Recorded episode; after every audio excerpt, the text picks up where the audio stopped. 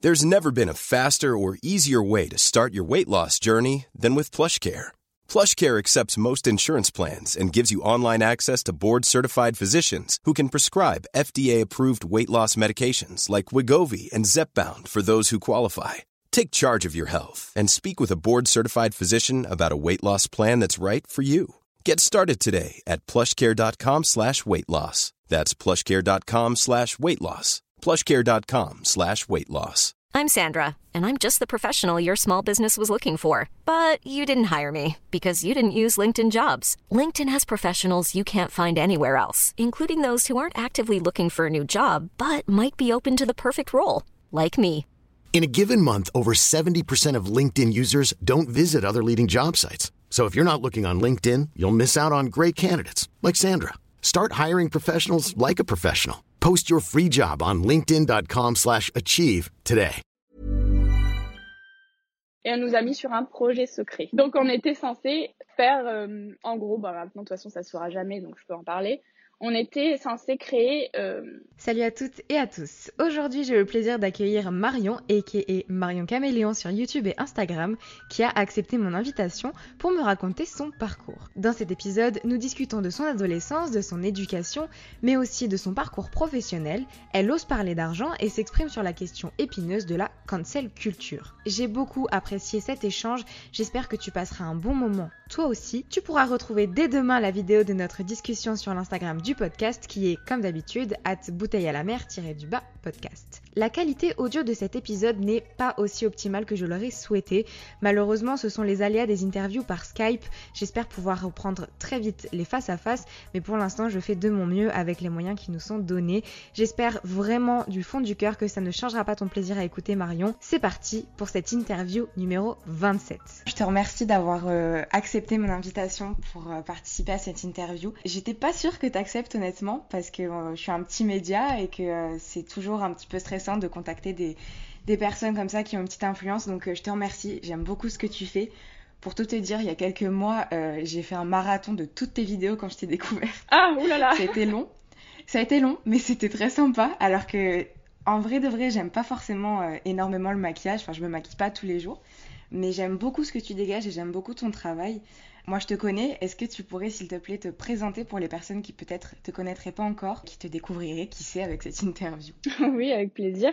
Euh, du coup, moi, de formation, je suis maquilleuse professionnelle. Ben, j'ai commencé Instagram un peu comme tout le monde en 2012 quand ça s'est lancé. Je postais un peu de tout, euh, voilà, mon chat, ce que je mangeais, etc. Et à partir de 2014, je me suis vraiment mise à poster que du make-up. Et ça a commencé à bien marcher. Et ensuite, j'ai ouvert ma chaîne YouTube en avril 2017. Et en novembre de la même année, j'ai quitté mon travail je travaillais chez Makeup Forever depuis 2011. Et du coup, depuis, je ne fais que ça. Donc, euh, principalement sur YouTube et euh, sur Instagram, je partage principalement des tutos maquillage, du maquillage, voilà, que ce soit artistique, beauté. Enfin, j'aime bien faire un peu de tout. Voilà. Ben, on va essayer de parler de tout ça. On va essayer de parler un petit peu de toi aussi, parce que même si tu fais quelques petites FAQ, on ne te connaît pas énormément. Donc, on va essayer de retracer un petit peu ton, parcours au travers de, des étapes de ta vie. Et on commence évidemment par le début, par l'enfance. Est-ce que tu pourrais me dire quel genre d'enfant t'étais et quel souvenir t'as de, de tout ça, de toute cette période? Alors moi j'étais bon j'ai pas eu euh, une enfance compliquée euh, ni dans une famille euh, dysfonctionnelle. Mes parents n'ont pas divorcé. Enfin voilà j'ai eu une enfance tout à fait tout à fait classique. J'ai passé beaucoup de temps chez mes grands-parents avec ma sœur. J'ai une petite sœur qui a on a un an et demi d'écart. Donc elle est, elle est plus jeune que moi et on a passé beaucoup de temps chez, chez nos grands-parents puisque euh, bah, quand on était à l'école, ils venaient nous chercher le midi puisqu'ils travaillaient euh, juste à côté. Le mercredi, on était chez eux. Donc j'ai été élevée principalement par mes grands-parents et mes parents vraiment, on va dire, à 50-50. D'accord. Et euh, j'ai été... Bon, après, j'étais une petite fille, je vais dire, normale. J'ai toujours été pas hyper active parce qu'on n'était pas hyper active. Mais j'ai toujours aimé faire plein de trucs en même temps. C'est-à-dire que je peux pas, je pouvais pas faire une chose euh, et faire que cette chose. Je faisais plein de trucs, donc je sais que mes parents, ils étaient un peu dispersés avec moi. Ma sœur, c'était tout le contraire. c'est toujours tout le contraire de moi. Très calme. Par exemple, on la mettait devant la télé, elle restait devant la télé. Moi, j'allais jouer, j'allais faire des bêtises, etc. euh, et après, bah du coup, euh, en école primaire, euh, bon, j'ai toujours été une élève euh, moyenne, ni mauvaise, ni bonne. Euh, et au collège, pareil. Euh, après, moi, j'étais dans des écoles euh, privées. Et je me, je, avec ma soeur, on se sentait pas trop à notre place parce que c'était pas la même classe sociale. Du coup, on était, on, on, était de la classe sociale moyenne. Enfin, on est toujours de la classe sociale moyenne. Et dans ces écoles-là, c'était plus classe sociale supérieure. Du coup, on se sentait pas trop à la place. Enfin, moi, en tout cas, après, je sais que ma soeur, c'était un peu le même genre. C'était un choix de, de, vos parents de vous mettre dans des écoles privées? Ouais, et enfin, je pense que ça les rassurait et je peux comprendre. Après, moi, j'ai pas d'enfant, mais j'ai une nièce. Enfin, ma soeur, elle a, elle a une fille et euh, je peux comprendre qu'on ait envie plus de mettre euh, nos enfants euh, quand on a les moyens dans une école privée parce qu'on peut se dire que y a, enfin, que c'est peut-être un peu plus cadré, etc. Ouais, je vois. Mhm. Et j'ai pas du tout détesté, hein. euh, mais c'est vrai que bah on se sentait pas trop à la place puisqu'il y avait à notre place parce qu'il y avait vraiment un décalage entre entre nous et entre les autres. Enfin, c'est-à-dire que pour les fêtes d'anniversaire, euh, c'était toujours grandiose et nous on pouvait pas suivre, donc euh, limite on avait honte d'inviter des gens et voilà c'était. Ah oui, je vois ce que tu veux dire, ouais. Voilà. Et, euh, et, du coup, bah, on n'invitait pas grand monde à la maison d'ailleurs. et, euh, et voilà, mais sinon j'ai eu une enfance tout à fait normale. Je me suis pas fait harceler, j'ai pas eu de problème particulier. Voilà. Par rapport à l'éducation que tu as reçue, est-ce que tu dirais que tu as eu une éducation euh, de fille, entre guillemets, très genrée, ou est-ce que c'était pas forcément ce que tu as ressenti? Non, je n'ai pas forcément ressenti. Après moi, j'ai été, j'ai toujours été très euh, coquette. Euh, quand j'étais petite, j'étais très robe de princesse. Euh, voilà, j'ai toujours aimé le rose, les paillettes. voilà, une petite fille normale. enfin, pas normale parce qu'il n'y a pas de normalité. Mais et après, je me rappelle que donc je portais plein plein de robes toujours. Mais par contre, je voulais qu'on me coupe les cheveux courts. Donc j'avais les cheveux. Enfin, mes grands-parents sont coiffeurs et étaient coiffeurs. Et euh, du coup, ben, j'avais les cheveux courts. Je sais pas pourquoi. Je...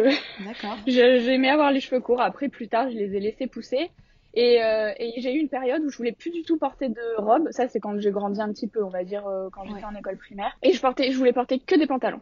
Je ne sais pas pourquoi, mais je me rappelle que j'ai eu ma période où que des robes et après que des pantalons, plus de robes, plus de jupes, rien du tout. Il n'y avait pas de juste milieu en fait, c'était soit l'un soit l'autre. Ouais. Et euh, mais sinon, enfin, je me souviens pas d'avoir eu euh, une éducation particulièrement genrée ou alors ça m'a pas ça m'a pas marqué. Euh. D'accord. Bah, en tout cas, euh, ça a pas l'air vu que comme de ce que tu dis, c'est toi qui choisissais un petit peu euh, ce que tu faisais finalement, les cheveux courts, le pantalon, les robes.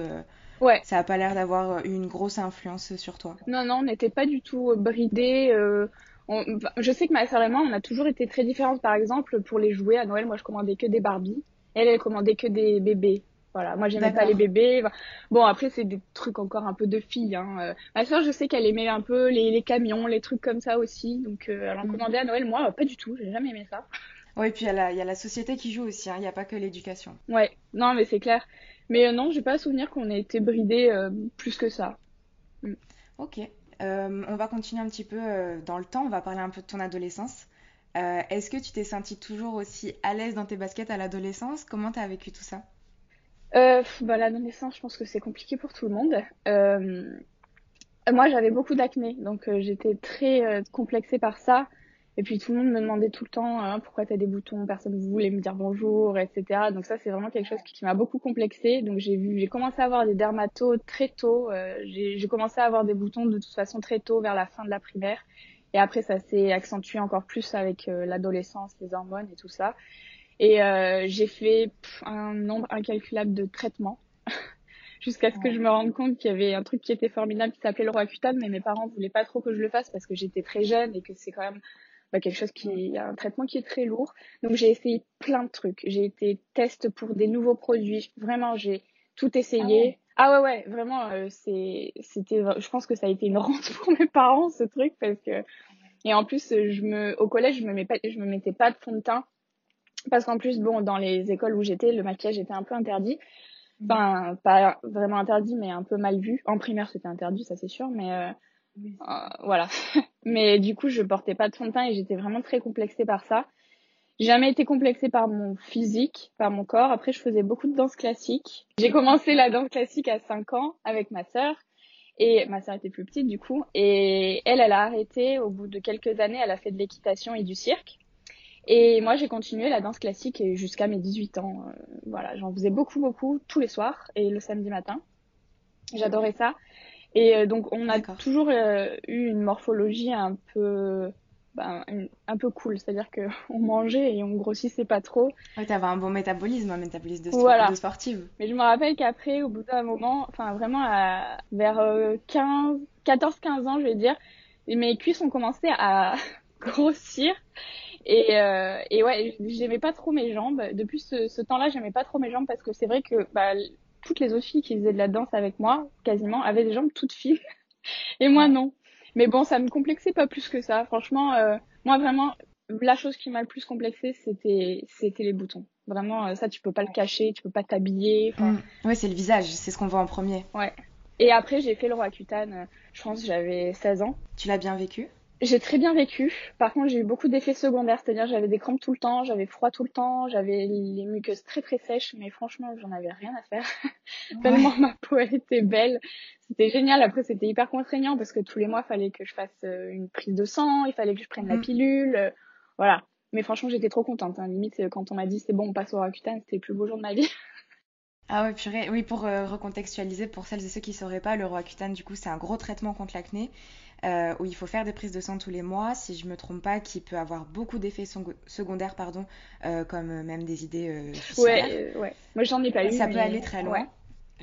mais on est suivi, enfin, on est, C'est pour ça que beaucoup sont un peu réticents à, le faire. Ouais, mais franchement, moi, c'était vraiment mon, but, si tu veux, c'était d'avoir le roi Kitan. Parce que franchement, j'en ai tellement souffert que je me suis dit, si ça, ça marche pas, par contre, là, c'est l'angoisse. Hein. Non, je peux comprendre, c'est dur l'acné. Ah ouais, et je me rappelle que juste après euh, mon traitement, parce que bon, je l'ai fait quand même trois fois, juste après le premier traitement, on m'avait prescrit une, nouvelle crème qui s'appelait Epiduo, je me rappelle, pour continuer un peu bah, le traitement local une fois que j'avais eu fini le, traitement interne.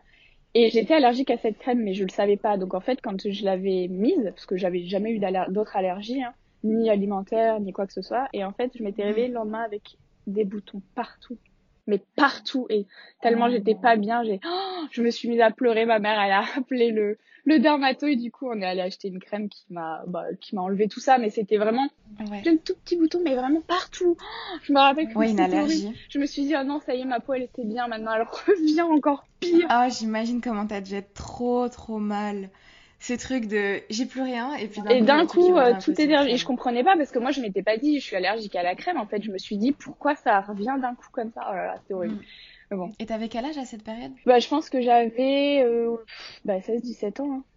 d'accord ok euh, bah c'est cool. J'avais une question sur le rapport au corps, mais du coup, on en a parlé. Ah pardon, ouais. Je suis un peu dispersée, Non, t'excuses pas, c'est cadré. Non, non, au contraire, c'est cool. J'aime bien quand, quand, ça va dans la discussion. Euh, du coup, mes questions après, en général, c'est par rapport au, parcours euh, scolaire, professionnel et tout. Mais tu as fait une vidéo sur ça euh, que j'ai trouvé hyper complète, donc je renverrai pour les détails à cette vidéo dans la description. Mais on va quand même aborder quelques petits points. pour revenir un petit peu sur, tout ça, tu as fait donc un, lycée STI art, appliqué, donc c'est un lycée spécialisé dans la création artistique, qui est une voie assez différente de la voie générale. Et euh, je voulais te demander si tu n'avais pas eu peur de t'orienter là-dedans, parce qu'on a tendance à pas mal euh, diaboliser un petit peu les voies euh, pro, les voies technologiques et tout ça. Et je trouve que tu as eu du, pas du culot, mais tu as eu envie d'affirmer tes choix. Et je voulais te demander si ça t'avait pas fait un petit peu peur de t'enfermer dans un domaine avec ce bac. Non, parce que en fait, j'ai. Bon, déjà, pour rappeler ce que j'ai dit au début, j'aimais pas du tout le collège où j'étais. Enfin, pas j'aimais pas parce que j'avais quand même des copines et voilà, mais bon.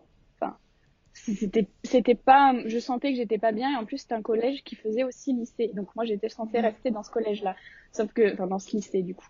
Sauf qu'en fait dans le lycée, ce lycée en question, c'était que du général. C'est-à-dire que c'était ES, S et euh, et L. Et moi. au départ, je m'étais dit je vais faire L parce que j'ai toujours aimé euh, le dessin, euh, voilà, enfin le côté artistique. Et en fait, un jour, bah, c'était à la danse.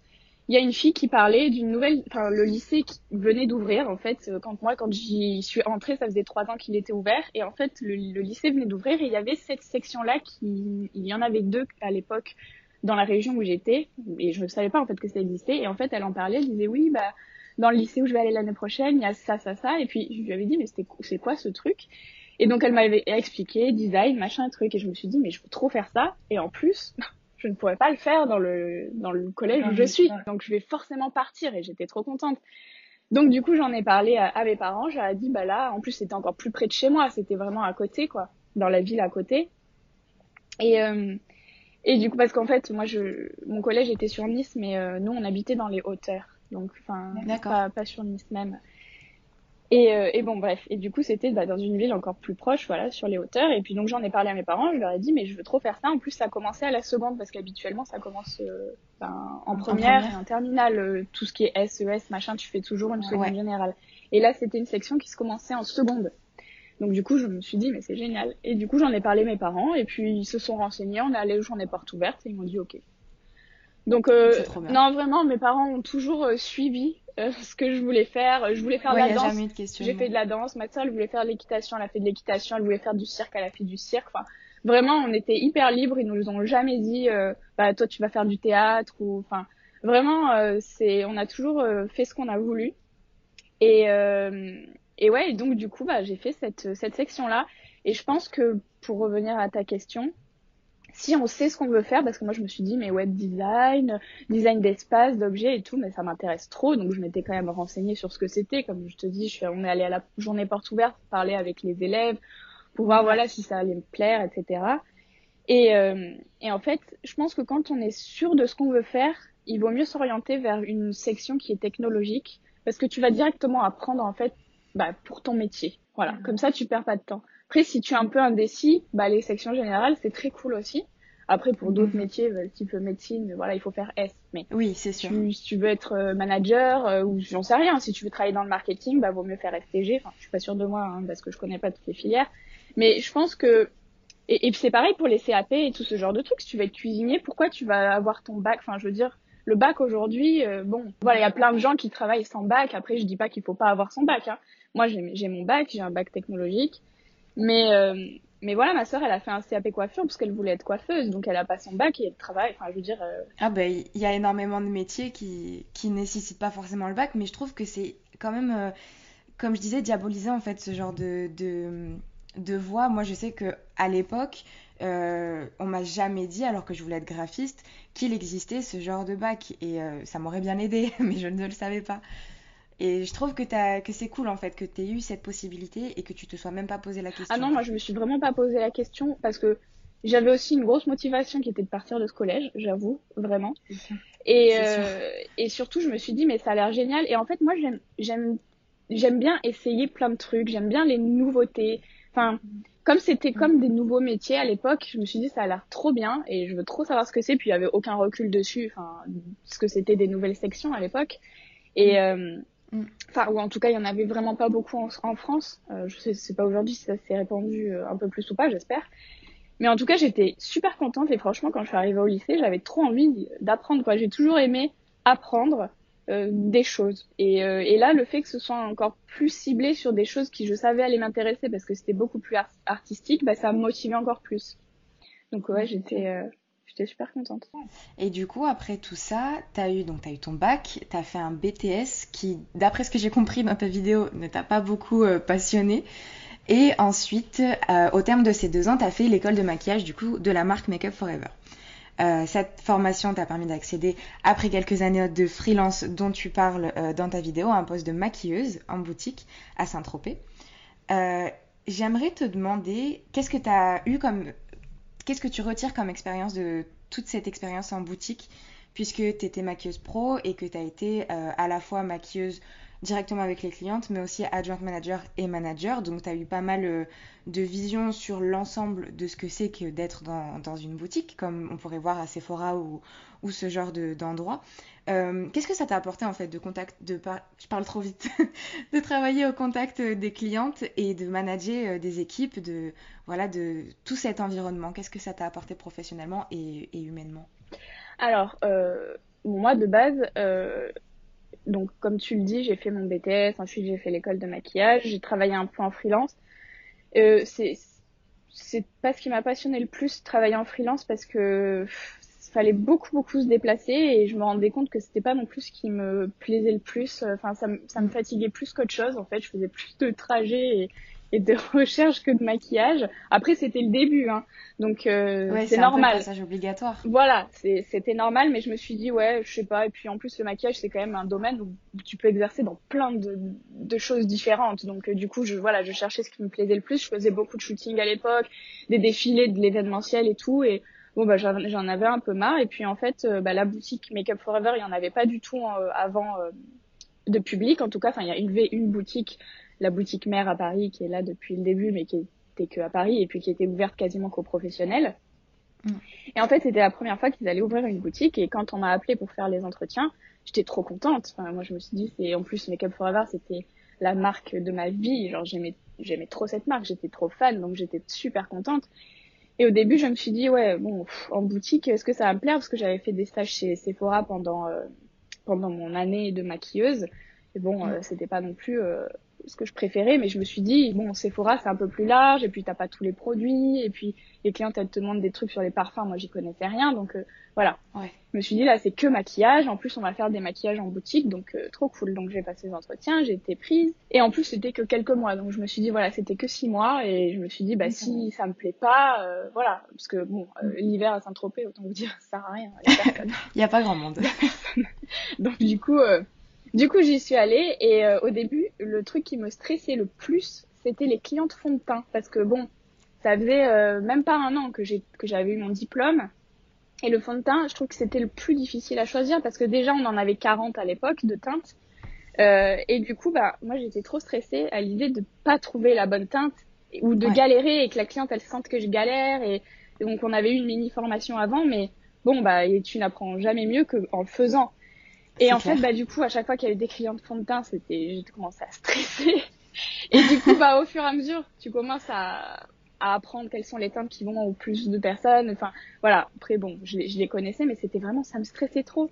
Et ça me stressait mm. trop aussi euh, les, euh, les prestations, parce que les prestations, on avait 15 minutes, 30 minutes ou une heure. C'est-à-dire les prestations, c'est quand tu maquilles directement la personne. La clientèle vient et dit voilà, je veux un maquillage de soirée, euh, voilà. Donc tu la maquilles en une heure, mais donc tu peux pas rester deux heures avec la cliente parce qu'elle va payer une heure, quoi. et ouais, c'est sûr. Donc euh, et nous à l'école, comme moi ça faisait quand même quelques mois que j'avais eu mon diplôme à l'école, ben on avait euh, toute une après-midi pour faire un maquillage, tu vois. c'est pas pareil. Donc il fallait carburer. Donc j'étais là à regarder l'heure toutes les deux secondes pour essayer d'aller vite et puis en même temps tu discutes avec ta cliente faut savoir ce qu'elle veut, ce qu'elle veut pas, ce qu'elle regarde, euh, si ça lui convient, s'il faut enlever, etc. Punaise, qu'est-ce que je stressais. et, euh, et puis bah au final, ça, à force de le faire, en fait, c'est c'est venu. Euh, j'ai, je me suis améliorée aussi beaucoup en anglais parce qu'il y a beaucoup d'étrangers. Ah bah oui, c'est sûr à Saint-Tropez. Euh, et du coup bah comme c'était, en fait, moi, comme j'ai une difficulté, donc je savais que j'étais lente. Enfin, je suis toujours un peu lente hein, pour maquiller. Ça, c'est vraiment mon défaut parce que je prends mon temps je, je, sais quels sont mes défauts, donc je savais que j'étais lente, je savais que j'étais nulle pour choisir les fonds de teint, et, euh, et en anglais j'avais envie de m'améliorer. Donc à chaque fois qu'il y avait des clients de prestation, bah, je voulais faire la prestation parce que je me suis dit si j'en fais jamais, jamais je vais évoluer, quoi. tu vois? Bah ouais, c'est sûr. Coup, euh, je me mettais le courage d'affronter tout ça. Ouais. Et du coup, bah, bah, en fait, je me dis si je me mets en difficulté dès le début, au bout d'un moment, la difficulté elle va être un peu moins forte. Donc je vais moins stresser si jamais il y a un truc hyper important. C'est-à-dire que j'avais une cliente quand même qui venait très souvent et euh, c'était Ivana Trump. Ah oui. Ouais. je la connaissais pas hein, à l'époque. oui, bah, je savais pas du tout qui c'était. Je me rappelle en plus que la première fois qu'elle est venue, on devait prendre le nom et prénom pour mettre dans l'agenda. Elle voulait pas me donner son nom de famille. Je disais mais enfin madame, donnez-moi votre nom. et en fait, je savais pas que c'était elle. C'était ma manager qui m'a dit mais attends, euh, fais attention. Ah, c'est énorme, c'est très euh, drôle. Ouais, elle était, mais elle était vraiment trop gentille. En fait, elle, à chaque fois qu'elle me voyait, qu'elle venait, elle venait très régulièrement parce qu'elle elle avait une maison là-bas. Et en fait, à chaque fois qu'elle venait, elle, elle me disait, bah, je veux la même chose que vous. D'accord.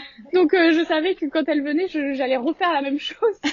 c'est très drôle. Du coup, euh, elle, était elle était très très sympa, mais du coup, ça m'a permis justement de pouvoir la maquiller sans trop stresser en me disant c'est bon, je vais être dans les temps parce que j'en avais eu à la pelle avant. Et que, ouais. Donc, ouais, je me suis toujours mis en, en difficulté. Et puis, bon, même si j'aime pas les gens, j'étais quand même. Euh, euh... si j'aime pas les gens.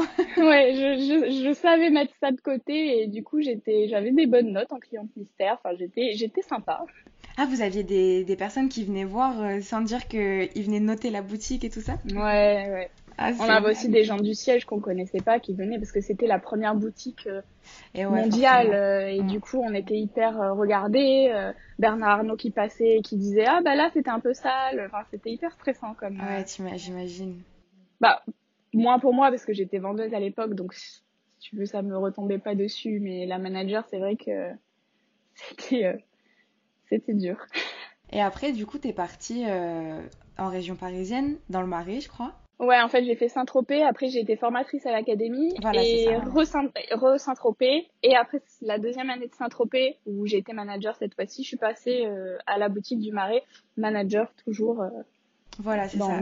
Et en tant que, que manager, qu'est-ce que ça change du coup? Est-ce que tu as plus de, de pression? Alors, donc j'ai été assistante manager quand même pendant un an et demi un an et demi. Et euh, j'avais une super manager qui, qui m'a vraiment, quand elle a su qu'elle partait, euh, elle m'a poussée pour que je sois manager alors que moi je voulais pas parce que je me sentais pas du tout prête. Et euh, elle m'a vraiment formée, enfin elle a été vraiment exceptionnelle et euh, j'ai eu j'ai passé 50 000 entretiens et finalement j'ai j'ai eu le j'ai eu le poste donc j'étais contente. Par contre j'étais hyper stressée mais j'avais un donc mon nouveau manager qui était mon N plus 2 donc quand j'étais assistante était aussi génial. Enfin vraiment j'ai eu de la chance j'ai été super bien entourée. J'ai vraiment pas eu des personnes qui voulaient me descendre ou ou qui m'ont pas aidé enfin ouais non j'ai vraiment eu des personnes qui m'ont qui m'ont vraiment aidé et euh, bah, le, le plus dur c'est que en fait quand tu commences et bon j'étais quand même assistante manager quand je suis arrivée dans cette boutique mais t'as pas la même relation que quand t'es quand quand, quand t'es manager. Et dans mon équipe j'avais des gens qui avaient soit mon âge enfin qui avaient aux alentours de mon âge soit un peu un tout petit peu plus vieux soit un tout petit peu plus jeune. Donc c'est vraiment euh, enfin ma manager d'avant euh, elle était plus âgée et mon N plus 2 était plus âgée aussi donc pas beaucoup, hein, mais je veux dire, c'était pas la même génération quand même. Et ce qui a été le plus compliqué, c'est que bah il y en avait, c'était mes, ben, la plupart, c'était euh, mes copains. Et quand tu es manager, bah tu, il y en avait qui avaient du mal à faire la différence entre avant et maintenant. C'est-à-dire que bah il y a une personne avec qui, à un moment donné, ça s'est pas très bien passé parce que il respecte pas, enfin pas il respectait pas, mais en fait je pense que il n'arrivait pas à faire la part des choses et il comprenait pas très bien qu'il y avait maintenant une hiérarchie dans le travail et que l'extérieur c'est l'extérieur et que le travail c'est le travail. Mm. Et même s'il y avait une super ambiance, ça a été difficile de, ouais, de m'affirmer au début et de me faire respecter en passant de bah, d'assistant manager où j'étais quand même proche d'eux, mais j'étais aussi un peu dans le management donc c'était un peu différent où là j'étais vraiment bah, devenue la manager et j'avais une adjointe et et j'avais l'équipe donc euh, du et, coup, et du coup tu avais ce pouvoir hiérarchique sur les équipes qui euh, t'avais pas forcément avant. Voilà. Et, euh, et du coup bah ça s'est ça s'est bien passé hein, dans l'ensemble vraiment on avait une super équipe. Mais c'est vrai qu'il y a eu des moments où ça a été difficile où je me disais ouais ben là enfin faut que faut que je me fasse respecter. Et mm. puis il y a quelqu'un avec qui bah ça on s'est un peu frité ben pas frité mais il y a eu un, quelques mois de froid un peu et euh, maintenant, ça va beaucoup mieux. Bon, on travaille plus ensemble, mais je veux dire, on est encore en contact et on est encore amis. Mais ouais, il y a eu ouais, des moments où ça a été compliqué, mais encore une fois, j'avais moins de plus deux qui était génial et, et ben, qui m'a donné beaucoup de conseils là-dessus. Donc, euh... Et comment t'as fait du coup pour réussir à, à vraiment t'imposer? Parce que j'imagine que déjà en tant que femme et en tant que jeune femme, ça doit pas être simple. T'as eu des petites techniques ou, euh, ou des petits trucs que t'as pas eu vraiment de technique, c'est que j'ai pris cette personne en question euh, à part et je lui ai bien expliqué ce que je t'ai dit, c'est que voilà, il y a l'extérieur et euh, il y a le travail et que j'avais pas apprécié tel et tel truc et pourquoi. Et cette personne a compris, donc euh, du coup on a mis en place des choses, c'est-à-dire que bah je lui dis voilà moi ça je veux plus ça, je veux plus ça. C'est comme ça. Enfin je veux dire en plus j'étais vraiment pas quelqu'un de strict. franchement en plus je faisais vraiment des plannings très cool pour tout le monde. Enfin moi je trouve bon après en management j'étais peut-être pas la meilleure mais j'essayais toujours de me mettre à la place des équipes. C'est-à-dire que des fois tu as des managers ça m'est pas arrivé euh, enfin ça m'est arrivé après quand j'étais au siège mais pas en boutique en tout cas. Quand tu pars de vendeuse je trouve que tu as un manager qui est plus humain parce que tu sais ce que c'est. Oui c'est sûr tu sais ce que c'est d'être vendeur et tu sais que t'es même pas en plus on n'était vraiment pas euh, pris au sérieux par rapport aux, équipes qui étaient au siège. Enfin, on était vraiment mm. des les petits gens et euh, et en fait ouais enfin franchement j'étais j'étais vraiment très cool si quelqu'un me demandait je, je, les faisais passer toujours avant c'est-à-dire que pour Noël je, nous on était ouvert du lundi au dimanche tous les jours de l'année sauf le 1er janvier et euh, le 1er mai ah ouais. Euh, voilà ouais Et, euh, et donc, bah, on avait des plannings en fonction, c'est-à-dire qu'on n'avait pas des jours de repos qui étaient fixes. Et donc, euh, j'essayais toujours de faire en sorte que bah, si quelqu'un n'avait pas Noël, et eh bah, il, il aurait jour de l'an, etc. Et si telle était telle personne, bah, si tout le monde voulait Noël, c'était pas possible. Oui, c'est sûr. Il fallait voilà faire un choix. Et moi, je me mettais vraiment toujours, euh, toujours en dernier pour essayer qu'ils aient vraiment les, les meilleurs plannings possibles pour qu'ils travaillent correctement. Parce que si tu, tu chies un planning à ton vendeur, enfin, je veux dire, il va venir travailler, il va être dégoûté, quoi. Oui, c'est clair. Donc, c'est euh... clair. Puis tu vas avoir de, de l'absentéisme, c'est. Exactement. Oui, j'ai eu une. Je m'entendais vraiment bien avec tout le monde, mais à un moment donné, on m'a forcé à prendre euh, quelqu'un avec qui je m'entendais pas du tout et c'était et c'était très très très très dur. Vraiment. On a beau dire euh, l'entente au travail, euh, moi j'entends souvent quand, quand j'ai travaillé en, en, restauration rapide, on me disait souvent euh, les émotions et tout ce qui se passe dans ta vie, tu les laisses au pas de la porte et puis après euh, c'est 100% Exactement. boulot et etc. Mais c'est compliqué, euh, surtout quand tu travailles avec des gens avec qui tu t'entends pas forcément, euh, c'est très délicat je trouve. Ouais et puis en plus pas c'était une personne, elle m'envoyait un message à 7 heures en me disant je serais pas là aujourd'hui alors qu'on avait une journée avec 50 000 prestations. Enfin, ah c'était ouais. vraiment très compliqué et en plus c'était une personne, enfin qui était un peu intouchable. Et, euh, et du coup, c'était vraiment très très compliqué. Franchement, euh, j'ai failli quitter euh, la boutique parce que j'en ah pouvais ouais. plus vraiment. Mais c'était juste une, une ou un vendeur? C'était pas. Ouais. Ok. Non, non, c'était ah un vendeur, ouais. Ouais, ouais. Purée. ouais, franchement, c'était pas facile parce que, en plus, moi, ça se voit quand je suis énervée et j'essayais vraiment d'être zen. Mais je faisais toujours en sorte, par exemple, quand elle avait sa pause, moi je travaillais et pour éviter vraiment qu'on soit que toutes les deux parce que c'était ouais. Non mais en plus comme tu le dis euh, on le voit un petit peu dans ce que tu dégages à travers tes vidéos t'as enfin tu fais pas semblant quoi. C'est ça me rappelle euh, une vidéo que tu as fait pour le 1er avril de il y a un petit moment où tu alors, comment expliquer ça? En gros, dans tes vidéos, t'es pas le genre de, de meuf à dire euh, j'espère que vous allez bien, que vous avez bien dormi, voilà, tous ces trucs-là, oui, euh, toutes ces fioritures un petit peu, tu les fais pas. Et tu as souvent des commentaires du coup par rapport à ça. Et tu avais fait un 1er avril avec une vidéo où tu désinguais tout le monde, où tu disais oui, alors je vais pas vous dire bonjour. De toute façon, l'hypocrisie, euh, non, de toute façon, la politesse, c'est euh, la pire des hypocrisies et qui veut être hypocrite, etc. J'ai trouvé cette vidéo très drôle. Et euh, même si c'est parodique, en soi, ça reflète quand même un petit peu qui tu es ah, parce oui. que t'es pas du genre à, à, faire semblant quoi. Donc j'imagine oui. que cette personne a dû le sentir quand même euh, pas mal. Ah mais oui, mais en fait on avait déjà eu, on avait déjà travaillé ensemble à Saint-Tropez, c'est-à-dire que quand j'étais à Saint-Tropez, quand j'étais, j'étais assistante à cette époque, et en fait bon leur grand truc euh, chez Make Up Forever c'était de nous envoyer des renforts des, des autres euh, des autres unités. Donc c'était elle, c'était l'unité commerciale, donc elle travaillait dans les Sephora en fait ouais. de base. Ouais. Et en fait elle était venue et déjà le planning ça ne lui convenait pas. C'est-à-dire qu'elle voulait ses week-ends. Enfin, je veux dire, euh, ouais. tu viens de travailler, meuf, tu viens pas te faire la fête à Saint-Tropez, en fait. Ouais, c'est clair. Et, euh, et du coup, elle, enfin, c'était vraiment, pour moi, c'est, elle, c'était très très compliqué parce que le premier truc qu'elle m'a dit, je l'avais même pas rencontré. Elle m'a appelé avant d'arriver en boutique en me disant le planning ça va pas. Euh, qui es-tu Enfin, que veux dire, t'avais qu'à dire non. Ouais, en fait, elle me dit pas le planning ça va pas, j'ai envie d'avoir mon samedi et dimanche. Euh, en fait, c'est là où on fait le plus de chiffres. Donc non, tout le monde travaille le samedi et dimanche. Enfin, je veux dire, euh, ouais. personne. Et en fait, bah, c'était tout le long, c'était ça. Du coup, elle arrivait en retard. Et en fait, ça a été très compliqué après quand on m'a dit on va te mettre cette personne. Je me suis dit c'est pas possible. c'est ton sketch. Elle me suit. je peux pas, je peux pas. C'est court. et du coup, euh, mais c'était une très bonne vendeuse. Et euh, elle était très appréciée des clientes et, et voilà, c'est juste que ça ça passait pas. Euh, mm. Ça passait pas. C'était dur. Mais c'est le job de, de manager de bah ouais. tout ça et. Oui, et puis t'as les clientes qui ouais, sont pas sympas non plus. Mais du coup, après, euh, t'as pas mal évolué et jusqu'à intégrer du coup le siège euh, de la marque où tu t'es un petit peu éloigné, je pense, euh, de tout cet aspect euh, clientèle. Euh, et donc où tu étais pas mal proche, euh, j'appelle ça les big boss parce que j'ai pas trouvé de meilleur qualificatif. Euh, voilà le, haut du panier, on va dire, ceux qui, qui, ont créé la marque et tout ça. Et tu racontes plus ou moins que tu t'es un petit peu éloigné de la marque et pour des raisons que tu n'évoques pas forcément, qu'on va pas forcément évoquer.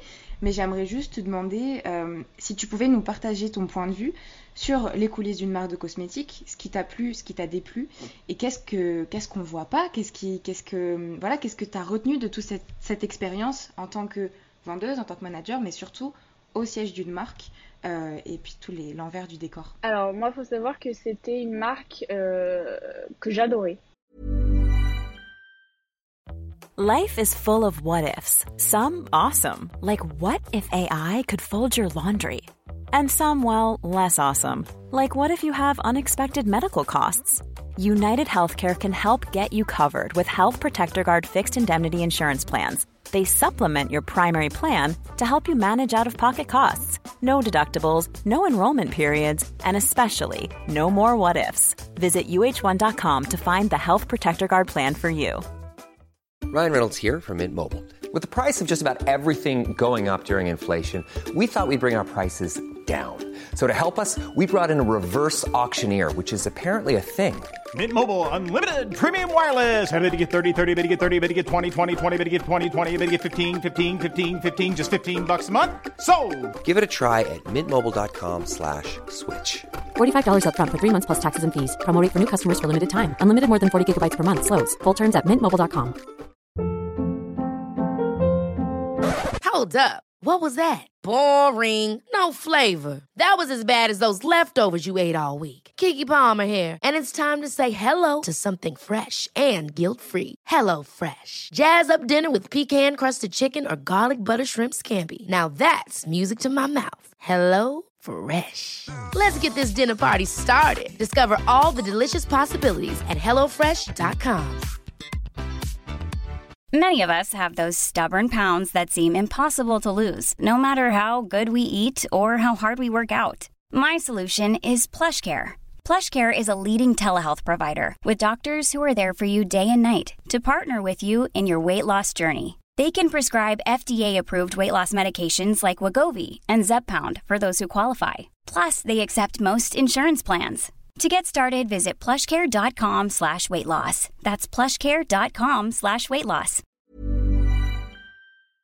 Vraiment, euh, j'étais fan. Je me maquillais que avec ça. Je trouvais que il y avait que leurs produits qui valaient la peine. Et vraiment, j'étais hyper fan. Et j'étais, on était tous en boutique, en tout cas, on était tous hyper impliqués dans euh, le fait que ça fonctionne et, voilà et on adorait tout le monde adorait euh, et la marque et je pense que c'était une de leurs forces Make Up Forever c'est d'avoir des gens qui étaient dévoués et en fait moi j'ai voulu quitter euh, l'entreprise euh, je crois que c'était en 2016 en fait je leur ai dit voilà euh, la, la, fille dont je t'ai parlé juste avant qui avec qui je m'entendais pas avait démissionné hein, déjà.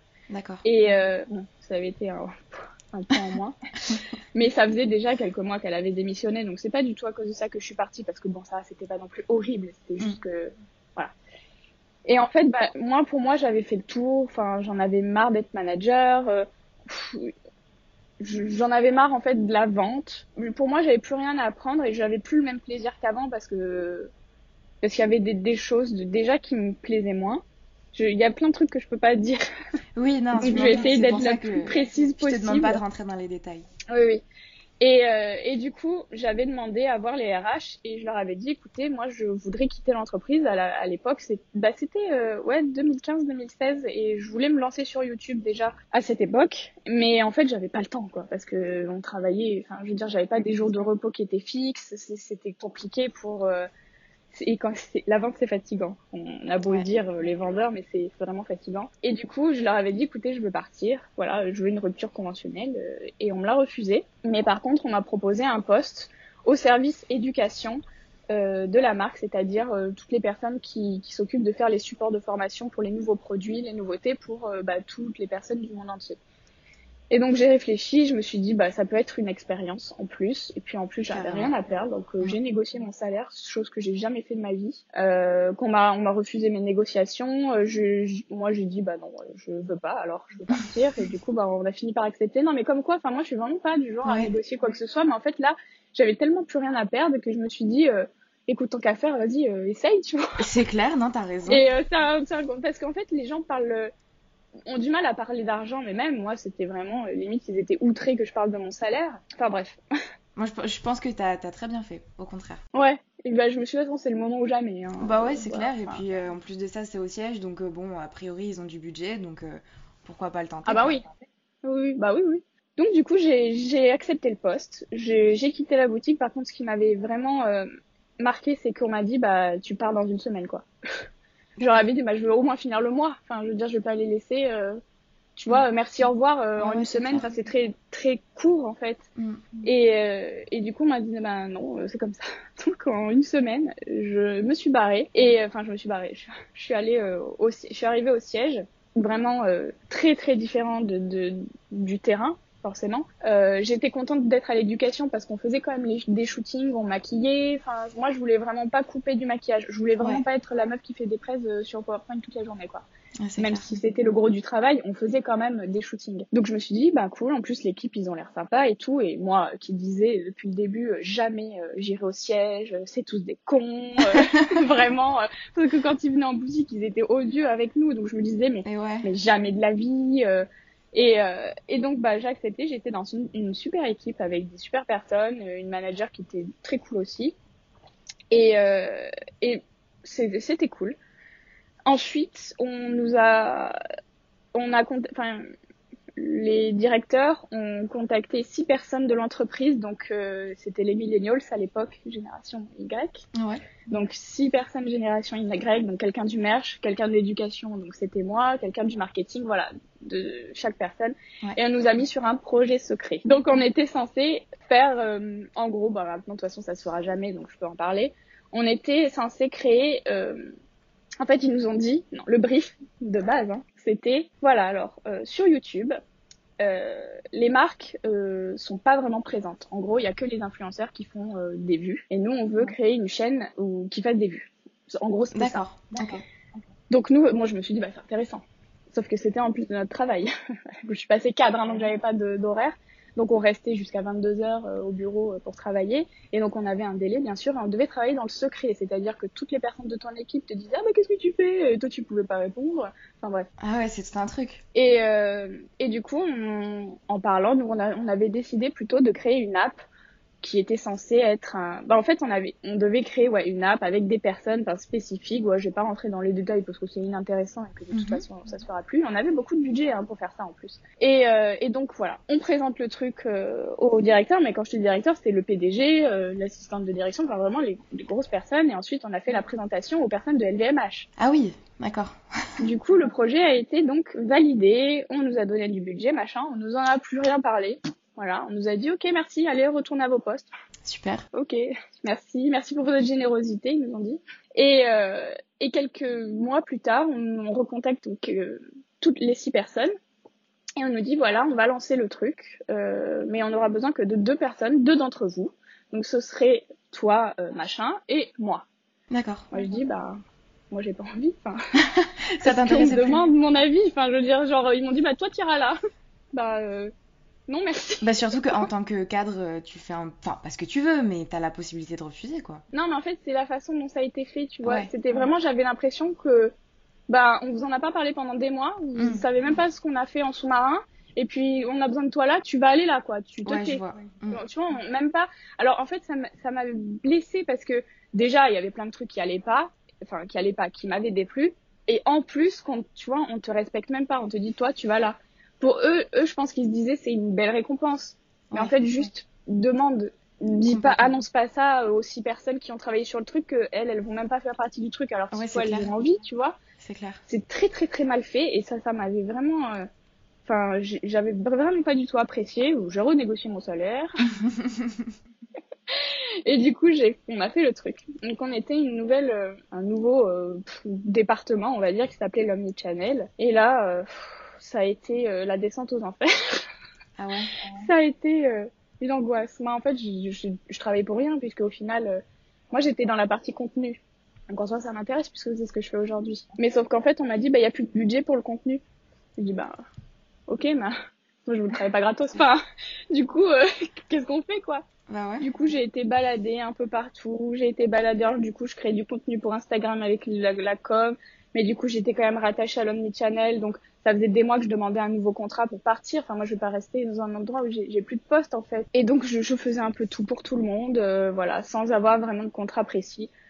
Et donc j'ai redemandé des ruptures conventionnelles qui m'ont été refusées. voilà, je leur... donc voilà, bref, il y a eu plein de trucs. Finalement, je me suis retrouvée à faire principalement du contenu pour Instagram, ce qui était cool. J'étais avec une équipe très cool, mais en fait, ça a toujours été mal fait, quoi. Enfin, je veux dire, je faisais les make-up, c'était sur moi, je retouchais les photos, enfin, je faisais tout en fait, mais j'avais pas de contrat, donc euh, au bout d'un moment, euh, ça m'a saoulée et j'ai redemandé encore une rupture conventionnelle. Et là, euh, elle a été acceptée, alléluia. Et je suis partie, du coup, novembre 2017. Et c'est à ce moment-là, du coup, que tu as décidé de lancer ta chaîne et tout ça Je l'avais lancée au mois d'avril, quelques mois avant. Euh, mais je postais genre euh, deux vidéos par mois, parce que je pouvais pas faire plus. Hmm. Et c'est là que j'ai commencé ma série Halloween. Donc, euh, et oui. ouais. Alors, bah, du coup, je vais en profiter pour, pour en parler. Euh, c'est ce que tu disais. Donc, en parallèle euh, de ton travail, tu as commencé ton, ta chaîne YouTube. Et c'est ce que tu disais dans, cette fameuse vidéo que je mettrai en barre d'infos, euh, qu'avec l'influence des réseaux sociaux dans le maquillage et tout ça, tu avais beaucoup de clientes qui venaient, qui avaient voilà, des idées de maquillage qu'elles trouvaient sur Instagram et tout ça. Et à un moment donné, tu t'es dit, moi aussi, je vais me lancer. Et aujourd'hui, sur Instagram et sur YouTube, tu cumules plus d'1,3 million d'abonnés donc félicitations. Et il faut dire que ces dernières années, YouTube a beaucoup évolué, Instagram aussi. Euh, et tu fais, tu fais partie, je trouve, des personnes qui n'ont pas vraiment suivi la vague de, euh, de lifestyle, euh, des vlogs super travaillés, du fameux fit and fun. C'est le principe du coup de, de, collaborer avec un YouTuber ou un influenceur pour faire quelque chose de divertissant qui fasse des vues. Et je trouve que tu es quand même pas mal resté fidèle à toi-même. J'aimerais te demander aujourd'hui quel selon toi, quelle est ta place euh, sur les réseaux et quel regard tu as sur tout ce monde d'influence et euh, de création de contenu? Alors, moi, euh, avant de lancer ma chaîne en 2017, donc ça me trottait dans la tête, comme j'ai dit tout à l'heure, depuis 2014 à peu près, parce que mes abonnés sur Instagram me demandaient ah, est-ce que tu veux faire une chaîne YouTube et tout. Et au, début, je disais bah franchement, il y a déjà tellement de personnes. Ben moi, je, je vois, je non, je peux pas. Et puis en plus, je savais pas faire de vidéos. Enfin, pour moi c'était impossible. Et euh, bon j'ai commencé à m'y intéresser j'ai commencé à acheter un peu de matériel sauf qu'à l'époque j'étais dans un tout petit studio et à chaque fois que je voulais faire une vidéo il fallait que tout, tout que je mette en place et c'était pas possible et franchement euh, non mettre les lumières les enlever euh, c'était horrible enfin vraiment ça m'angoisse c'est pas grand chose mais vraiment ça m'angoissait du coup, j'ai un peu abandonné l'idée, mais j'ai continué d'acheter un peu de matériel parce que l'air de rien, c'est très très cher. Et en fait, quand j'ai eu déménagé, c'est-à-dire quand je suis partie, quand je suis passée au siège, j'ai déménagé. En fait, parce que moi, bon, il faut savoir que j'aime pas trop prendre le métro, je vais travailler à pied. C'est-à-dire que quand je travaillais dans le Marais, j'habitais dans le Marais, et quand je suis allée, euh, quand j'ai travaillé dans les bureaux, c'était à Neuilly, donc j'ai cherché, bah, Neuilly c'était trop cher, mais euh, du coup, euh, j'ai essayé de, de me d'être dans une ville qui était proche en tout cas euh, pour aller travailler à pied ou, vraiment très peu de, stations de métro. Donc j'ai déménagé dans un appartement plus grand. Et euh, du coup, bah, j'ai un emplacement pour faire mon studio. Donc c'est là que j'ai commencé à pouvoir faire mes vidéos vraiment. J'ai appris euh, à monter sur sur tuto YouTube, mais avant ça, j'étais pas du tout YouTube. Enfin, je regardais pas du tout d'influenceurs. j'ai toujours été très Instagram. Dès le début, je suivais plein de gens qui faisaient du make-up, mais beaucoup des étrangers, pas trop des Français, parce qu'il y avait pas. Enfin, moi, j'ai toujours aimé euh, le maquillage très intense. Ouais. Et euh, bon, en France, il y avait pas grand monde qui faisait à l'époque. Hein. Euh, maintenant, il y en a plus, mais qui faisait des trucs comme j'aimais en fait. Donc, je, je, suivais beaucoup des filles et des étrangères, mais pas du tout de chaîne YouTube. Même si elles avaient YouTube, je regardais pas parce que ça me saulait de regarder des vidéos. Mm. Le comble, hein, parce que du coup, je me suis dit tiens, si je faisais des vidéos, moi qui n'en regarde pas. C'est clair. Et, euh, et, en fait, bah, je me suis bon, je me suis dit bon, je me lance, euh, voilà, je fais quelques vidéos, voyons si ça marche et tout. Et puis j'ai commencé à m'intéresser à ce que faisaient les autres, forcément, pour voir euh, bah, comment ils faisaient, pour, pour m'inspirer et pour savoir comment ça se faisait une, une, une vidéo YouTube, quoi. Et c'est là que j'ai commencé. Maintenant, je regarde beaucoup, beaucoup plus YouTube. Et c'est vrai qu'avant, moi, je connais, je connais pas les, les les premières personnes qui étaient sur YouTube, les premières vidéos, tu vois, j'ai pas du tout ce recul-là. Moi, je suis arrivée, euh, l'algorithme était déjà changé. Enfin, je sais qu'il y a beaucoup de gens qui ont râlé sur l'algorithme YouTube, mais moi, je l'ai pas connu, donc j'ai pas ce recul-là.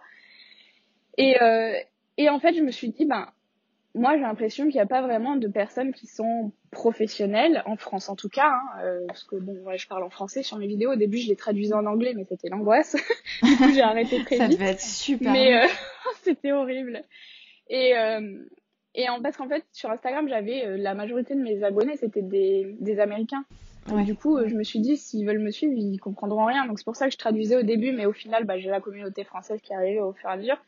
Mais, euh, mais en fait, euh, du coup, je me suis dit, ben, je vais essayer de faire des vidéos un peu plus, euh, plus techniques, en fait, avec ce que j'ai appris moi à l'école. Je dis pas que les personnes qui n'ont pas fait d'école peuvent pas prétendre à faire ce genre de vidéos, mais en fait, j'en trouvais pas vraiment en, en français. Et du coup, j'ai essayé un peu, euh, voilà, de faire des, des vidéos plus, euh, plus éducatives, enfin éducatives. En tout cas, j'essaye.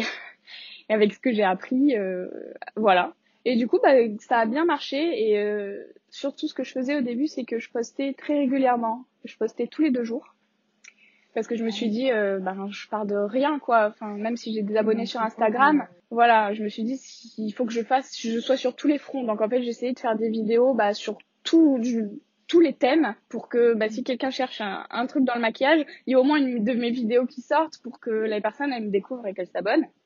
Et, euh, et du coup voilà, je faisais une vidéo les, tous les deux jours, donc je travaillais euh, tout le temps. Voilà. Et euh, après, par rapport aux, autres, je dirais que il y a de la place pour tout le monde finalement, même même maintenant, si quelqu'un veut se lancer sur YouTube et qui fait du maquillage, puis il faut le faire parce que parce qu'en fait, c'est nul de se dire euh, ce que je me suis dit. En fait, il y a tellement de gens, voilà, moi je vais rien apporter. Et finalement, bah, il y a des gens qui qui s'attachent plus à ta personnalité plutôt qu'à une autre personnalité. Donc, je pense qu'il en faut pour un peu tout le monde. Donc, euh, tout le monde a sa place. Tout le monde peut se lancer. Et c'est pour ça que YouTube, c'est génial. C'est que si tu as envie de faire des vidéos, bah, t'as pas besoin de faire d'école. T'as pas besoin de demander à qui que ce soit l'autorisation. Tu fais. T'as as juste à acheter du matériel, mais t'as pas besoin de grand chose. Moi, au début, je filmais avec mon téléphone. Hein, euh, j'avais juste des lumières, euh, j'avais mon téléphone et je filmais comme ça et je montais mes vidéos. Moi, je, moi, je montais avec Adobe Premiere parce que j'avais la licence avec Makeup Forever. Après, mm. je, je l'ai continué moi avec mon argent, mais au début, voilà, je, je faisais avec ça. Mais il y a plein de logiciels qui sont gratuits. Il n'y a pas besoin de faire des montages de fou, surtout dans le maquillage. Pas besoin de faire des effets de ouf, donc ça, ça prend vite. Il y a plein de tutos maintenant sur YouTube pour apprendre avec n'importe quel logiciel. C'est génial et euh, tout le monde peut le faire et euh, sur tous les domaines. Carrément. D'ailleurs, euh, par rapport à ça, par rapport à, la liberté que tu te donnes sur YouTube, j'ai pu voir, et aussi sur Instagram d'ailleurs, j'ai pu voir que, je sais plus si c'était l'année dernière, je, crois que c'était l'année dernière, que tu voulais faire euh, une série sur, euh, par rapport à la Gay Pride. Et tu avais voulu faire plein de maquillages en, rapport avec la communauté LGBTQI. Et tu avais eu des petites critiques par rapport à tout ça. Finalement, tu l'as quand même fait. J'ai pas tout suivi, mais j'ai vu deux trois maquillages passer. J'aimerais te demander si tu, si tu voudrais pouvoir t'engager un petit peu plus euh, vis-à-vis de ton contenu euh, au travers de causes qui te, qui te tiennent à cœur ou si tu encore un petit peu réfractaire à le faire par rapport à, à toutes les critiques qui peuvent euh, arriver par rapport à ça Alors, euh, la série euh, sur la Pride, c'est une série que je fais depuis le début de ma chaîne aussi et que je faisais même avant sur Instagram. En reprenant, bon au départ c'était vraiment juste en reprenant les couleurs du drapeau, pas vraiment une notion éducative, machin. Mm. Et cette année, c'était cette année la, série dont tu parles, là au mois de juin. Voilà. Parce que c'est bon, le mois de juin, c'est le mois de c'est le Pride Month. en soi, c'est toute l'année. Hein. Et en fait, cette année, je me suis dit, je vais faire ben sur les drapeaux, sur certains drapeaux, parce que l'année dernière, c'était quelque chose qui m'avait été demandé, parce que je fais toujours sur le drapeau multicolore pour inclure tout le monde. Mais euh, l'année dernière, il y en avait plusieurs qui m'avaient demandé de faire pour l'année prochaine, donc cette année, euh, bah, des maquillages en fonction de certains drapeaux. Et donc de certaines orientations sexuelles, parce qu'il y en a euh, plein. Et donc je me suis dit, je vais pas pouvoir tout faire. Je vais faire quelques-uns, donc j'en ai sélectionné six. J'ai choisi, ben, pas par celles qui, qui me semblaient les plus importantes, mais bon, les les plus connus pour essayer de voilà de, de, parler au plus de monde possible. Mais en fait, il faut faire un choix et c'est ça qui est difficile parce que ça t'est toujours reproché après. Et en fait, bon, j'avais décidé de euh, faire un maquillage sur moi, donc sur un œil, un close-up, avec que je reprends les couleurs du drapeau en question, mettre le drapeau en carrousel, et dans la légende, de mettre euh, une explication sur cette orientation sexuelle. Et en fait, ben, il m'a été reproché euh, d'être hétéro, et euh, de prendre la parole pour les, les personnes concernées. Donc, je me suis dit, euh, bon, déjà, ça m'a choqué parce qu'on m'a, en fait, on m'a accusé d'invisibiliser les gens de la communauté, alors que moi, j'avais l'impression, alors je suis pas la sauveuse hein, de la cause, loin de là, c'est pas du tout mon propos. C'est, c'est juste qu'en fait, moi, j'avais l'impression que j'essayais de donner de la visibilité pour essayer d'éduquer bah les gens sur qu'est-ce que c'est cette orientation sexuelle là puisque tout le monde connaît pas tout enfin même moi j'ai appris des trucs en faisant mes recherches Et en fait, ça m'a vraiment blessée parce que c'était une, une série qui me tient à cœur. Et, euh, et du coup, je me suis dit, bon, bah, je leur ai demandé qu'est-ce que vous voulez que je fasse parce que, enfin, je, je sais pas quoi. Et donc, j'ai décidé d'inclure, bon, il y a plein d'autres idées qui m'ont été données, d'inclure une personne dans le carrousel, de faire découvrir une personne qui faisait partie de cette communauté. Ouais. Donc, quand tu inclus des gens dans, que tu fais une collab, ou tu inclus des gens comme ça dans des trucs, bah, déjà, faut trouver les gens, faut les contacter, faut se mettre d'accord. Faut, euh, c'est très, très, très, très long. Donc, ça me prenait énormément de temps, surtout que je leur envoyais la légende que j'allais mettre pour qu'ils corrigent, parce que voilà, enfin, moi, je fais mes recherches, mais je, je sais pas tout, quoi. Mm. Donc, il faut attendre après, après les gens, etc. Et du coup, en fait, à chaque fois que je postais un mec, un maquillage, je me faisais lyncher sur Twitter. Donc, j'ai pas Twitter, mais tout le monde m'envoie les screens, en fait. Donc, du coup, je me disais, mais en fait, euh, donc quand il y a une virgule qui va pas, en fait, je me faisais insulter. Donc, je me dis, franchement, j'en peux plus, quoi. Je recevais des DM. En commentaire, encore, ça va. Enfin, il y a quelques personnes qui me disaient quelques trucs, mais sur Instagram, en commentaire, ça allait. Mais alors, en DM, je me faisais lyncher. Sur Twitter, je me faisais lyncher. Et en fait, ça, à chaque fois que je postais une, euh, une photo, j'en ai posté que 4 sur les 6. Euh, ouais, c'est bien ce que je pensais. Ah non, si on avait prévu 7, je crois. Il y en a 3 que j'ai pas posté, en tout cas. J'en ai posté 4, il m'en restait 3. Et en fait, à chaque fois que je postais un truc, je me faisais lyncher. Donc je me suis dit, j'en peux plus. En plus, c'était, euh, ça s'est étalé, du coup, j'ai pas pu faire ça au mois de juin. Halloween qui arrivait, j'étais en train de préparer, j'étais sur les nerfs. En plus, à chaque fois que je postais un truc, je me faisais lyncher. Je me dis, bon, je peux plus. Enfin, genre, les trois dernières, je les poste pas. Et en fait, je me suis dit, c'est très con. Moi, je les ai, hein, les maquillages, j'ai les personnes, j'ai fait des légendes et tout, hein. Mais euh, je me suis dit, je peux plus, enfin, je supporte plus, en fait. Je, j'arrive plus. Et, euh, et du coup, bah, j'ai pas posté. Et je me suis dit, en fait, c'est nul. Enfin, je trouve ça nul de faire ça. Bah oui, parce que finalement, euh, ton but, c'était simplement de mettre en avant cette communauté. Et, euh, et c'est un peu le problème aujourd'hui de pas mal de, de choses où si t'es pas la personne idéale pour représenter... Et tu peux pas être la personne idéale. Personne n'est la personne idéale, en fait. Donc je me suis dit, ça veut dire quoi? Ça veut dire que moi, je dois pas en parler, en fait. Et donc, si chacun reste dans son coin, enfin, comment veux-tu que les gens, enfin, je sais pas, après, euh, bon. Non, moi, je suis complètement d'accord avec toi. Et en fait, le, le, problème, quand tu commences à parler de ce genre de cause, bon, évidemment, quand tu es sur Internet, je, je, sais très bien qu'il y a des critiques. Voilà, ça, c'est du, c'est pas normal, mais je veux dire, tu le sais. C'est inévitable. tu, tu le sais. Et quand ça touche à des causes comme ça, euh, bah, style, euh, voilà, euh, les orientations sexuelles, et le racisme, et la cause animale, et l'écologie, et ce genre de trucs, en fait, les gens sont tellement virulents que, en fait, je pense qu'il y a des gens qui s'interdisent de parler de ce genre de causes parce qu'il y a des gens derrière qui vont les faire chier, et au final, chacun reste dans son coin, et personne fait rien, en fait. Et voilà. Après, le problème aussi, c'est qu'il y a tellement de causes qui sont importantes que si t'en choisis une plutôt que l'autre, tu vas te faire reprocher aussi. Ah bah tu parles des animaux, mais tu sais, il y a des enfants euh, qui sont maltraités. Les gars, en fait, je, je, je, suis une page de maquillage de base, et moi, au, au, début, je voulais vraiment pas parler de ce genre de cause, parce que quand tu deviens un peu influent sur les réseaux sociaux, sociaux, pardon, bah il y a tout le monde qui te demande de partager des cagnottes, euh, de, parter, de, parler, de parler de cette association, de ci, de ça, et en fait, si tu commences à le faire, bah tu deviens une page euh, où tu parles que de ça, en fait. Et moi, je me suis dit, non, moi, je voudrais que ma page, ça reste principalement maquillage pour que les gens, justement, enfin, je veux dire, si tu, une page qui partage la misère du monde tous les jours, bah, tu déprimes, tu vois. Oui, c'est clair. Et, euh, et je me suis dit, moi, je voudrais, voilà, le maquillage, c'est futile. Les gens, ils regardent ça, euh, voilà, ça leur change les idées. On sait que le monde, c'est de la merde.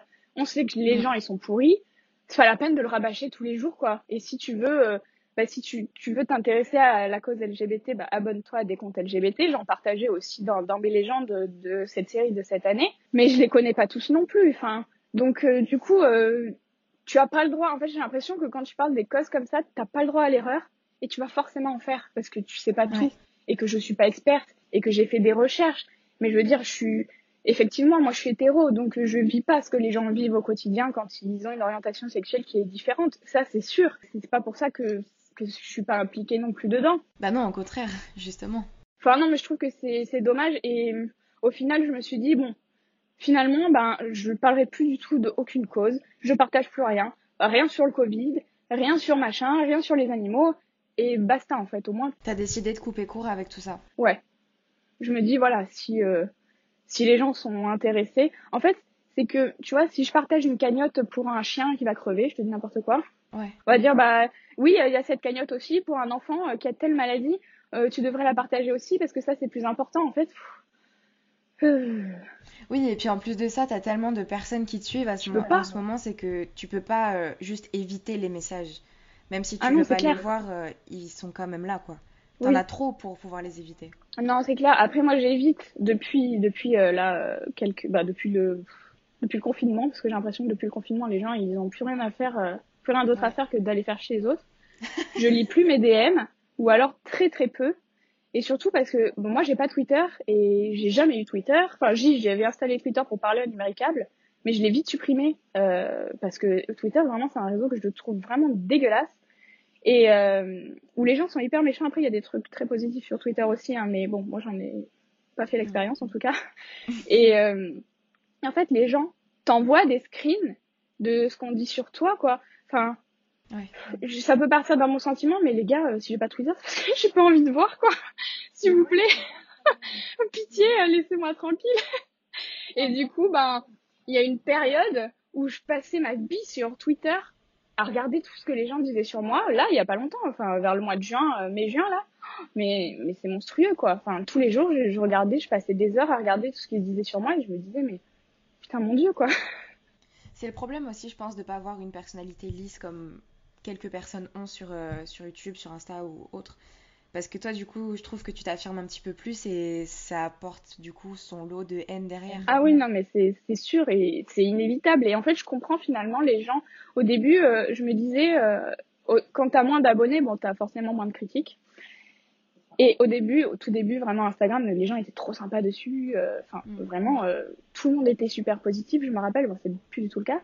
Mais mais c'est vrai qu'au début, je me disais, euh, c'est dommage que qu'il y ait des des personnes qui s'affirment pas plus parce que comme tu le dis, il y a plein de gens qui ont une personnalité hyper lisse, hyper aseptisée et qui est pas forcément, enfin un peu sans personnalité entre guillemets.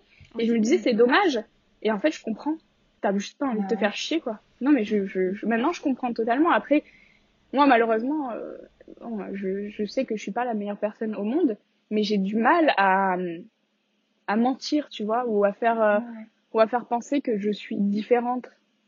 Non, c'est normal, bah, t'es- tu es toi, donc euh, tu peux pas faire semblant, c'est compliqué. Et du coup, j'aimerais bien qu'on discute un peu de, de, la cancel culture et de qu'est-ce que tu penses de ça, parce que c'est parti, je voulais faire d'ailleurs euh, un sujet sur ça sur Instagram. La cancel culture, à la base, j'ai l'impression que c'est parti de dénoncer des comportements qui sont jugés problématiques pour euh, faire avancer des causes et pour... euh, comment dire, euh, reprendre un petit peu l'espace que les personnes opprimées n'ont pas, pour faire très simple. Et puis ça devient de plus en plus quelque chose de super négatif. Et t'as de plus en plus de vidéos qui sortent sur euh, pourquoi la cancel culture est mauvaise, etc. Et du coup, ça devient presque l'effet inverse. Et enfin, moi en tout cas, je le vois comme ça. Et j'aimerais bien te demander ce que t'en penses, vu que du coup, bah. T'as un petit peu eu ce, revers de la médaille avec euh, cette série sur les LGBT.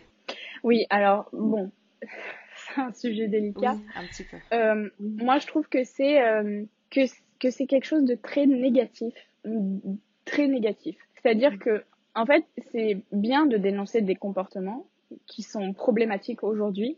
Ça, c'est bien, mais en fait, je trouve qu'il y a aussi derrière un acharnement et un, une certaine forme de harcèlement envers ces personnes qui sont peut-être des personnes qui sont merdiques, hein.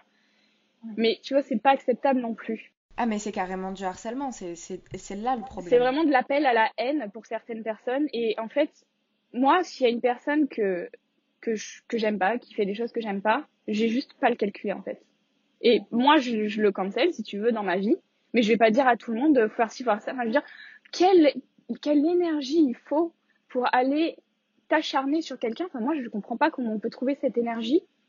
Vraiment, je, je, je comprends pas, en fait comment c'est possible de s'acharner à tel point sur des personnes parce qu'il y a des gens je vais reprendre l'exemple de Twitter mais si tu regardes leur profil c'est que de la négativité sur tout le monde. Mais je me dis mais c'est horrible d'avoir tellement dans ta vie c'est que négatif en fait. Alors oui on sait que les gens sont dégueulasses mais en vrai qui n'est pas dégueulasse Parce que franchement, à part Mère Teresa, euh, je veux dire. euh, Non, c'est sûr, on a tous notre lot de, de vices et de. Voilà. Et, euh, et puis aussi, moi, ce qui me dérange beaucoup, c'est de prendre des choses du passé, des choses d'il y a 20 ans, que les, choses ont- que les gens ont dit, qui à l'époque, peut-être que c'était pro... Enfin, peut-être que ça, ils n'avaient pas à dire ça, mais tu vois, plus ou moins tout le monde le faisait. Tu vois, euh, Voilà, et que c'était pas vraiment perçu comme problématique à l'époque. Les, les temps changent, hein, voilà. Pourquoi tu, vas chercher mais des trucs d'il y a 20 ans. Mais moi, j'ai cette énergie, vraiment, j'ai envie qu'ils me donnent cette énergie, les gens, pour pouvoir la mettre dans mes projets, parce que je me dis, mais arrête, parce que, en fait, les, gens à l'époque, voilà, ils avaient dit ça, tout le monde avait rigolé, ok, euh, et puis maintenant, c'est plus acceptable, donc on va reprendre ça en disant, bah lui, c'est une grosse merde, alors qu'à l'époque, même, t'avais rigolé aussi, tu vois, donc stop, on laisse le, on laisse le passé au passé, et voilà, regarde ce qu'ils font actuellement, parce que si c'est vraiment une mauvaise personne, elle en fait des trucs euh, mauvais encore aujourd'hui. Donc Oui, voilà, concentre-toi sur ce qui se fait aujourd'hui. Moi, ça, ça me saoule ça quand on va chercher des, des tweets de gens qui remontent à il y a 15 ans, mais je veux dire, mais t'as rien d'autre à foutre, franchement.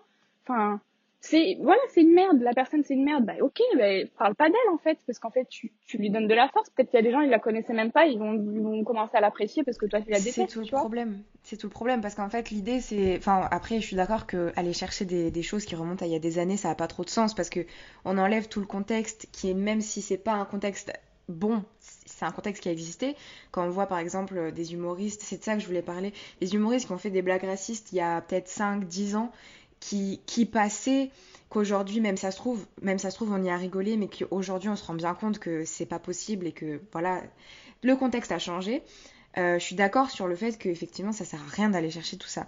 Et en fait l'idée que je comprends pas et que du coup tu soulèves ici, c'est que la cancel culture ça a pour but presque de mettre quelqu'un au, au centre de, de la scène et de lui jeter des tomates en fait et de, Ouais, de s'acharner dessus.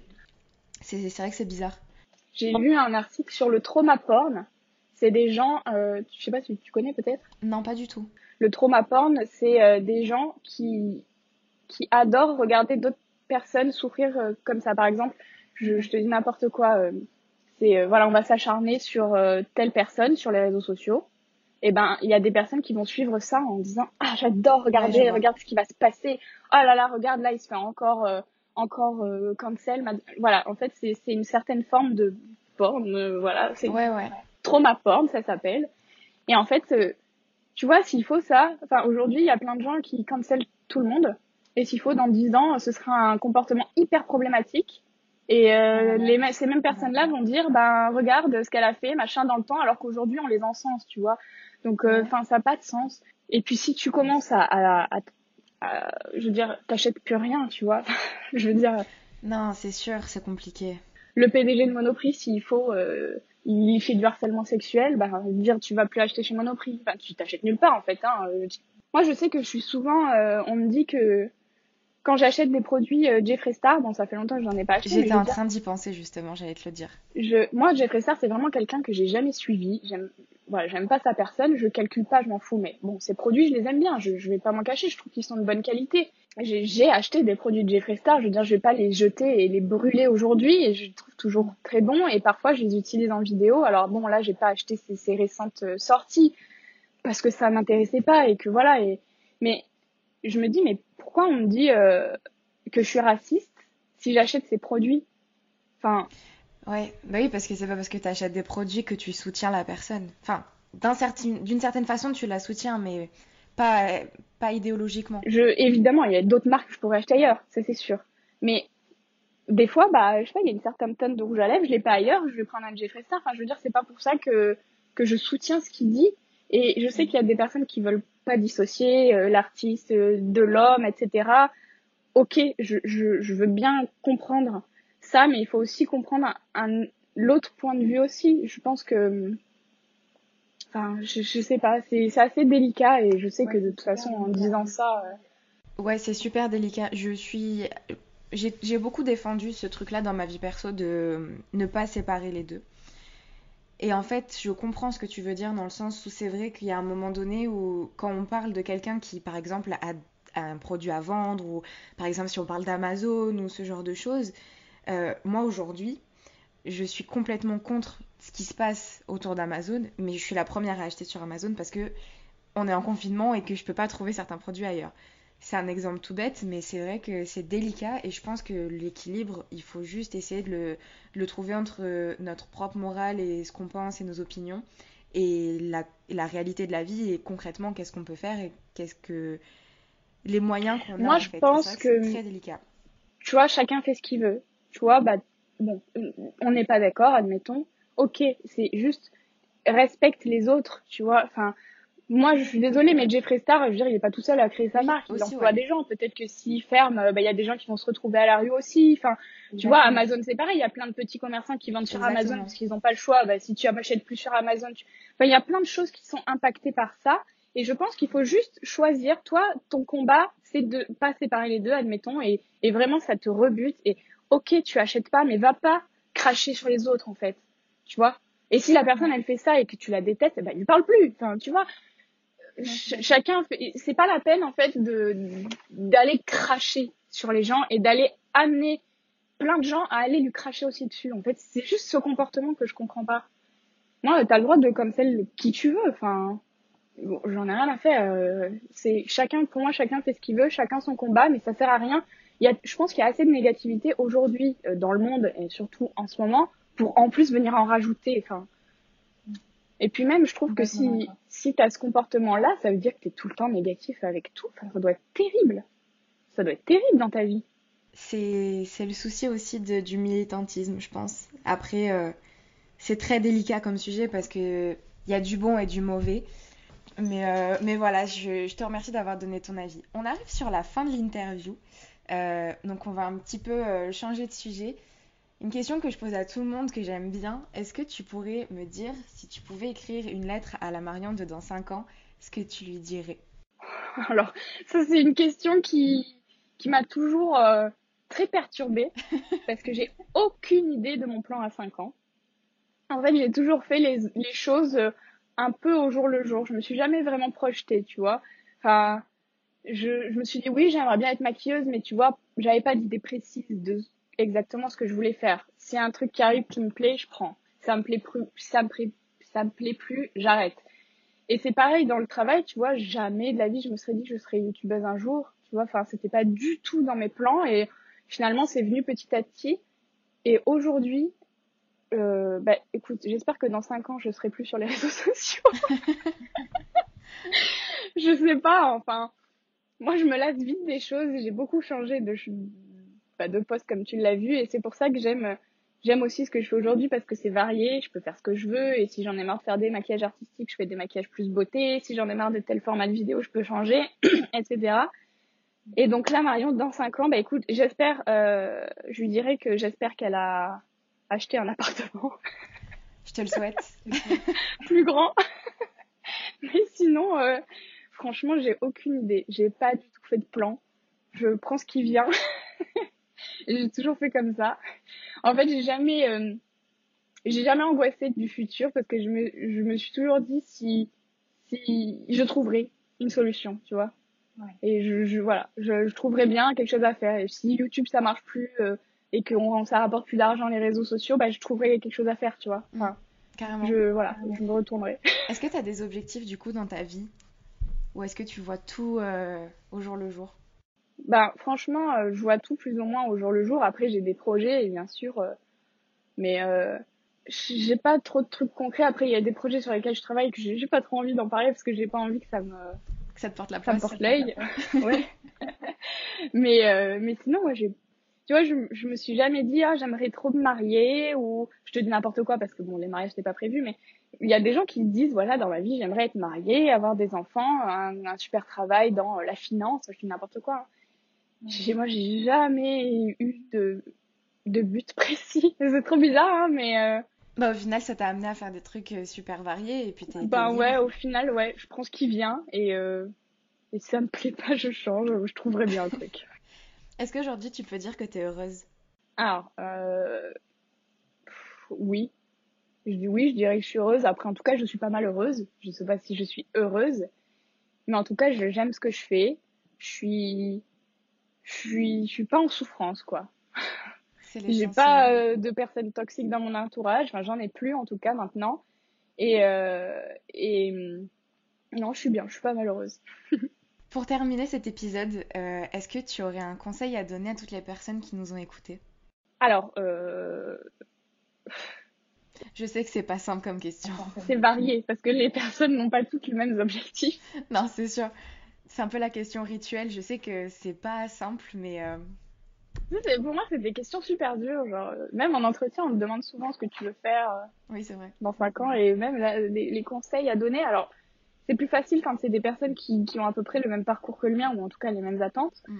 Euh, c'est des personnes un peu plus variées. Je dirais, euh, soyez sympa avec les autres. c'est très bien, soyez sympa. Non, concentrez-vous sur vous, en fait. C'est plus ça parce que il y a des gens qui ont un caractère, euh, par exemple, je sais pas, ils vivent avec quelqu'un, ils vont tout faire pour que la personne euh, en face de soit heureuse ou voilà. Je pense qu'il faut être euh, au centre de sa propre vie et faire ce qui nous plaît sans évidemment que ça heurte les autres. Hein. Euh, voilà, je vais pas dire si ça te plaît d'aller tuer des gens, bon bah non, on le fait pas. On évite. Mais mais dans la mesure du raisonnable, vraiment se concentrer sur soi, s'écouter et on ouais s'écouter surtout parce que en général l'intuition a rarement tort. Je m'en suis rendu compte. C'est vrai que souvent on dit, euh, bah, t'as ton cerveau et ton cœur qui parlent. Euh, il faut savoir s'écouter et, et voilà. Et moi, je sais que j'ai eu beaucoup de personnes toxiques dans ma vie. Et je peux vous dire que ça se voit sur la peau. ça se voit sur la peau. Vraiment, je te jure que depuis que j'ai plus, plus de personnes toxiques dans ma vie, j'ai une plus belle peau. c'est très très bizarre. Mais euh, je pense que et ça se voit quand je stresse, par exemple, avant Halloween, là, je stressais de ouf, ma peau était immonde. Immonde. Et en fait, je pense que quand t'as quelqu'un de toxique, forcément, t'es toujours un peu sur les nerfs, un peu stressé, et t'as une peau dégueulasse. voilà, après, évidemment, je parle pas des maladies de peau, euh, style acné, bah, si t'as de l'acné, ça veut pas dire que t'as des personnes toxiques dans ta vie, évidemment. Non, bien sûr. Mais je veux dire, voilà. Ouais, s'écouter, se faire confiance. Et ouais, surtout pour les femmes, c'est pas facile d'avoir confiance en soi aujourd'hui. Voilà. Merci beaucoup Marion. Merci à toi de m'avoir donné la parole aujourd'hui.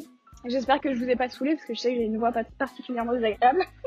Merci d'avoir écouté cet épisode jusqu'au bout, j'espère qu'il t'a plu. N'hésite pas à venir t'abonner à l'Instagram du podcast pour avoir toutes les informations et pour pouvoir participer au sondage avant les épisodes. Tu peux aussi participer toi-même à une interview si tu as envie de partager ton parcours et si tu as des choses à raconter, l'email contact est dans la description. Je te rappelle que le podcast est disponible dès maintenant sur YouTube, que tu as toutes les IGTV des interviews sur Instagram.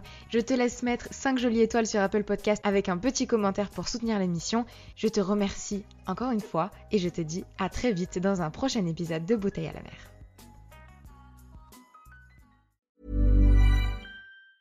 Ever catch yourself eating the same flavorless dinner three days in a row? Dreaming of something better? Well, HelloFresh is your guilt-free dream come true, baby. It's me, Kiki Palmer. Let's wake up those taste buds with hot, juicy pecan-crusted chicken or garlic butter shrimp scampi. Mm. Hello Fresh. Stop dreaming of all the delicious possibilities and dig in at HelloFresh.com. Let's get this dinner party started. Hey, it's Paige DeSorbo from Giggly Squad. High quality fashion without the price tag? Say hello to Quince.